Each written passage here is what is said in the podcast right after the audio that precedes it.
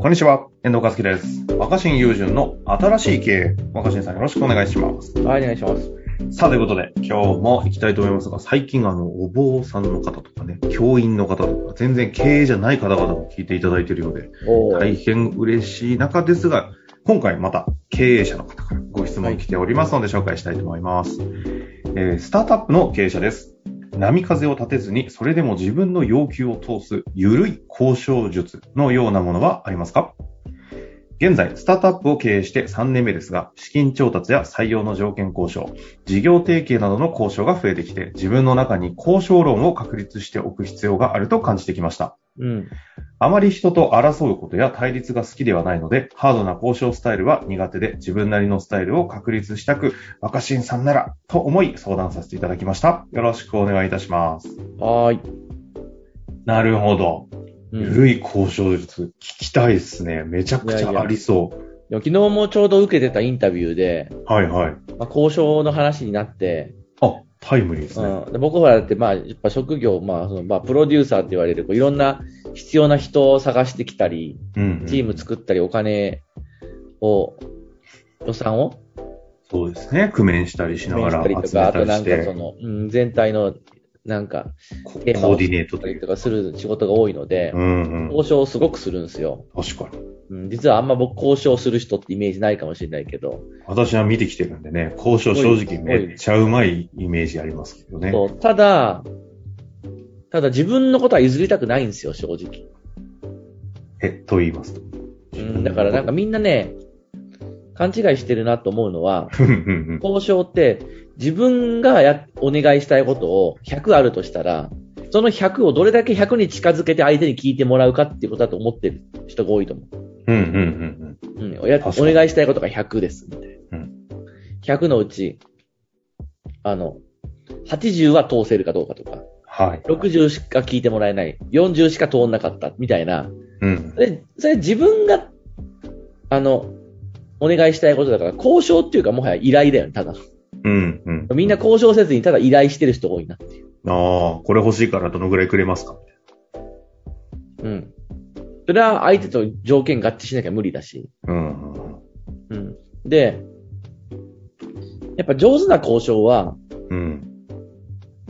交換だと思うんだよね。交渉は交換でなければいけないっていうのは僕の考え方です。交換。うん。交換条件の交換。僕が、僕がお願いしたいことは100%聞いてほしいんだけど、うんうん。それだけだったら押し付けになるし、うんうんまあ立場が弱い相手にやらせてたら、なんか、ただうん。ぼの、暴力的なね。まあパワハラになるじゃないですパか。ワハラにねなりますね。言うこと聞けよ、みたいな。うんうん。ではなく、自分のことをやってほしいことを100%聞いてもらうためには、代わりに相手は、んなんかその、代わりに相手がやってほしいことは何だろう、みたいな。ああ。そういうなんか交換条件みたいなのをうんうん。引き出すみたいな。確かに、そういうことか。うん、交換条件を引き出して、うんうん。まあ、交換条件をクリアすることで、自分の要求も100%叶えるっていう。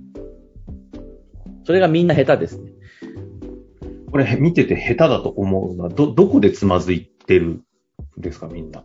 うん。相手はイエスかノーかを言うだけの存在だと思ってるから。はあ、なるほど。面白いですね。うん確かに。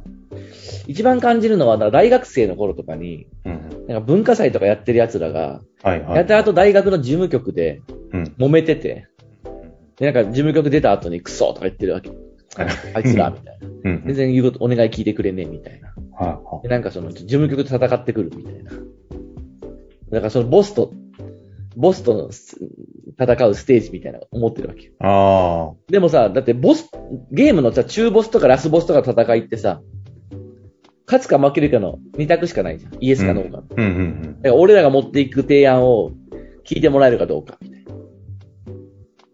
だけど、いや、これはダメだからこうだよとかって、いや、なんでですかみたいな。で僕は、なんかその時に、いや僕はこんなこと考えてるんですけど、みたいな。なんか、いやー、若新さん、それはこうこうこうでねって言われたら、なんで聞いてもらえないんじゃないですかじゃなくて、あ、じゃあだったらそっちは僕できますよ、みたいな。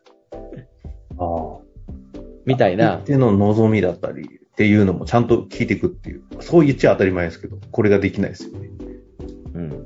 うん。で、別に、それはね、お願いしたいことを妥協してるわけじゃないわけ。だって自分のお願いは100%聞いてほしいので。なるほどね、確かに。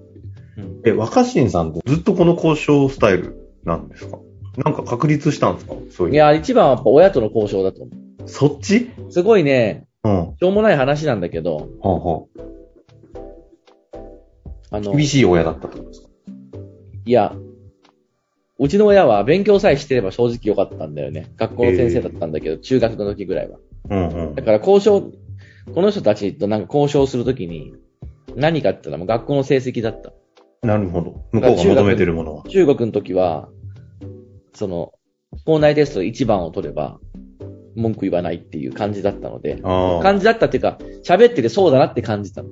はあ。この親はそういう価値観だなと。 で、中任で、ただ、中任時に部屋にテレビを置きたくて、うんうん。で、今でも忘れられないんだけど、当時にしては結構でかい25インチのシャープのテレビ買って、うんうん あの、あ妥協したくなかったわけよ。なんか14インチとか、当時ね、一人部屋には14インチのテレビっていうのあ、がそう、そうね、そうね。 14嫌だったし、ちょっといいテレビだと21になったんだけど、ああ。 14も21も嫌で、どうしても25が良か った。まあ、その上に29っていうのがあったけど、29はちょっとでかかったし、高かったんで、25が欲しい。どうしても25が欲しいと。 25の妥協はなしだと。なしだったの。うん。うん、新品で。うん。 で、 うにゅうにゅって言って、そんな、そんな部屋にテレビなんかいらんわって、なんか、いやいや、でもおまからあ、だよね。最近お前ちょっとなんか最近のテスト、成績ちょっとなんかちょっと落ちてねえか、みたいな。あで、それで、じゃあまた今度のテストで1番取るから、1番取ったらいいじゃん、みたいな。でなんか親も、まあまあ1番やったらいいか、みたいなあ。ほうほうほ。うんで、じゃあその、なんか25インチのテレビを新品で買ってもらうためにまたしぶしぶ勉強するみたいな。う。あ、一応それで死ぬ気でちゃんとやって1位取れたんですね。まあ、こんなこと言うと嫌われるかもしれないけど、死ぬ気までしなくても、みんなの中学校とか取れたって。あの、田舎じゃね、振動みたいな扱いだったっていうね噂で。 そうこの間、だから古典さんのラジオの時に言ってましたしね。そう、だから、まあ、そうやって、あ大人って、あの、自分のやってほしいことをどうお願いするかじゃなく、相手が望むことを聞いてあげる交換条件を引き出せればいいんだって。ああ、いや、いいフレーズきましたね。だから大学の時も引き、出すね。そう大学の時も、まあなんか、まあ僕はその、高校の時に大学受験ちゃんとできなくて、うんうん。まあ、ばあちゃん家に移り住んで、うだうだしてた後に、まあ、なんとか、センター試験の勉強していくんだけど、うんうん。その時も、まあ、親でももう、親がもともと望んでるような立派な大学に行けなかったから、うんうん。そんなもう、なんか、あの、どうすんのってなって、ほうほその時に、でももう大学生活自由に、また自分でこう好きなように作り直したかったし、う。うん。うんその時いろいろ言ってたけど、親はそんなに僕のこと信頼してくれてなかったから、なるほど。だけど大学生活はもううだうだ言われずに金出してもらって、そこそこいい部屋に住んで、うん自由にやりたいなと思ってて、その時に、うんえまあやっぱ話してて、まあ交換条件は、まあこ公立大学には行くっていう、そこだったよね。まあ田舎のそこそこなんだ。もう田舎の先生だったから、はいはいはい。うん。正直なんかその、どっか青学とかマーチみたいなものとかも選択肢に出てきた時に、すごい親の反応は渋かった。ね田舎の先生だからこ。公立大学の。まあまあ、いっぱい。どこまかあに、これ聞いてる人でもね、田舎の進学校出身だった人はわかると思う。わかりますよね、これね。うん。ま、マーチより国公立だからってうん。い。やー、確かに。うんっていうのがあって、親ありますね。あって、うんうん。まあ、そこは、まあ、その交換条件は、僕の方では、の、の、飲めたっていうか、うん。まあ、そうしておくことによって、うだうだ言われずに済むなっていう。そこでまた交換条件を引き出せて、自分が、まあ、それなりにそこそこいいとこに住みつつも、自そうそう由にしていきたいという確立したい絶対なところを100%そう、抑えにしたわけです、そうそう、普通に中堅の、中堅の公立だったけど、まあ、あの、高校生の時全く勉強しない状態からすれば、まあ、それなりにそこそこ、なんとかちゃんといけたかなって感じだったんで、当時の僕にしてはね。うんうんもう僕なんか何年もかけて、一流大学目指すみたいなモチベーション全くなかったんうん。で、はいはいはい。だけどまあ、その、その、条交換条件にはなんとか叶ったことにより、あの、一人暮らしの時に、あの、ホームシアターセットをおかんに買ってもらえた んでしっかり、ちゃっかりしてんな。25インチの次は。あ、で、テレビもに、その時29インチの方。大きくなってるんですね。そう、だからそれは、交換条件、本当交換条件だよね。ああうん、交渉しとき、してきてますね。ちっちゃい頃から。だっけたど、これがげある意味原体験というかなり、すべてのこの、これだけの仕事を今されている中で、うん。まあ、でもあらゆるメディア、芸能人たちをね、巻き込みながら仕事をしているところは、ベースはこの交換条件を引き出すというポイントなんですね。うん。まあ、引き出すって使うとなんかちょっと強引さがあるから、うんうん交換条件に気づく。うん。あ気づくね。うん。相手が。が実はそれだったらいや、いいよって言ってくれそうな交換条件にこっちが気づけるかっていうのは結構大事かな。そっか、さっきの話も全部、いろんなところから、こう、引き出すというよりも気づいて、自分から先手打ってますもんね。うん。じゃあこうしますけどどうみたいなああ。こととか、うんうん。うん。ということですかね。そう、なんかね、う。うんん。まあ、あと実際にその交換条件っていうのは、聞き出せて、実際そうするとして、はい。別に本当にその交換条件を完璧に飲まなくてもいいと思う。相手が、この人自分のお願いばっかじゃなくて、こっちのお願いも聞こうとしてくれるんだっていう態度さえ見せれれば、もう十分。その姿勢ね、態度。んで、その代わりに自分のお願いは妥協しないみたいな。うんなんか、まあ、みんなはね、やっぱ遠慮がち、自分のお願いを遠慮することが優しさだと思ってるわけよ。自分がやってほしいこと全部頼むなんて、横着だから、うん。うんうん。そんなこれ全部はお願いしないよ。ちょっと、ちょっとでも聞いてくれればって言い方の方が、相手に優しいって勘違いしてんだけど、僕は、いや、自分のお願いは100%聞いてほしいから、 はい。まあ、別に交渉の基本でしかないと思うんだけど、うんうんうん。うん。だし、なんか、大学の時も、あの、等身大ポスターを、あの、ちょっと待って自分の大だ自分の等身大ポスタ ーを考えたことない大ですけ学どねの、大普学の入り口に貼ってたんですけ通ど、のうんうん、マジうんなんだけど、大学の入り口に等身大ポスター入ろう、貼ろうと思ったら、はいやっぱそのなんか、大学の許可取るには、うんいや、君たちのとこだけそんな、OK したら、うんみんな等身大貼っちゃう。みんなみ、まあみんなその等身大は貼らないけ貼んなど、他の人も掲示したい、掲示したいってなって、はいはで掲示物は掲示していいっていう掲示板があるんだから、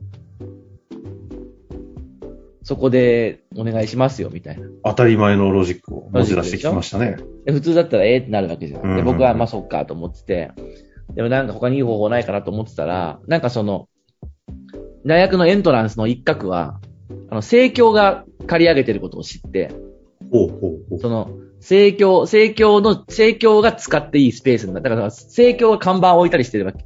う。なるほど。今日機械貢献の場所があったわけですね。そうそう、これは、これは、であであそこはまあ、生協さんに貸してるからだったから、あそこ生協と交渉しようってなって、次生協行って、ね今日どう交渉したんですかうんそうするとまあ、生協には生協の独自の理屈があるから、ありそう。提供のなんか店長みたいな人と、うだうだ話してたら、うんうん。まあ、そう、そうやね、つって、ただまあね、まあほら、僕はいいと思うけど、若新さんに、あの、貸しちゃった時に、周りのみんなにも、あの、同じように言われてってなると、あれやから、じゃあ、なんか代わりに僕がなんかして、あの若新さんだけなんであのポスター貼らしてるんですかって言われたら、代わりにこれやってくれてるからだよっていうのを言って、あ、それはめんどくさいから、あの、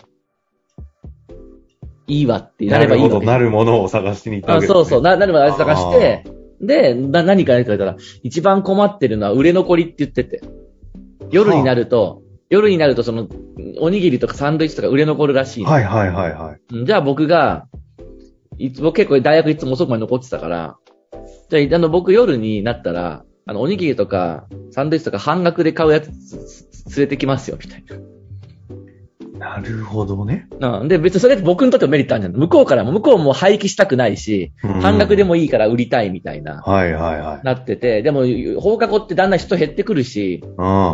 うん、で、僕が、じゃああの、放課後になったらおにぎりとあれは半額で買えるって僕は言いふらしとくし、僕も連れてくるからって言って、で、そういう風にしたんですよね。 そしたらなんか、その選挙店長も、それは助かるわってなって、うん。で、なんか、で、なんで若新さんにだけポスター貼らしてんのって言ったらいや、なんかいつもそうやって、あの、まあ、放課後に、あの、おにぎり、うう手伝ってやっくぱれて在庫処分の営業マンを手伝ってくれたんだよみたいな話営業してくれてると。それって他の人からしたら手間じゃん。確だかっに。たらめんどくさってなるでしょああ。うん。だし、まあもっと言えば政教もそれやってくれる人だったら、まあもう他にも貸してもいいわけじゃん。うん、う誰でも彼でもなく、じゃなくて。ん。本当でってすよ。いうなんか交換条件を聞き出せて、で、ああその交換条件も何回ちゃんとやったかわかんないよ。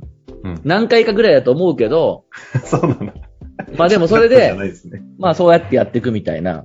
で、俺の等身大ポスターを一番目立つとこに貼るっていう、ミッションをクリアしたわけだ。要求は妥協しないみ たいな。そんな見えないところの掲示板貼ったって仕方ないわけだから。確かにね。いや、そういうことね。戦ってますね。うん。で、まあ政教ってみんな必ず通るから、うん。むしろ大学のむしろ一番目立つ掲むし示ろ板だ一番目立立つ政教の入り口の前の政教がいろいろ看板とか置いてるところに、つ。はいはい。俺のバカでかい等身大ポスターと仲間たちの等身大ポスターを掲示してたっていう。 最高ですね。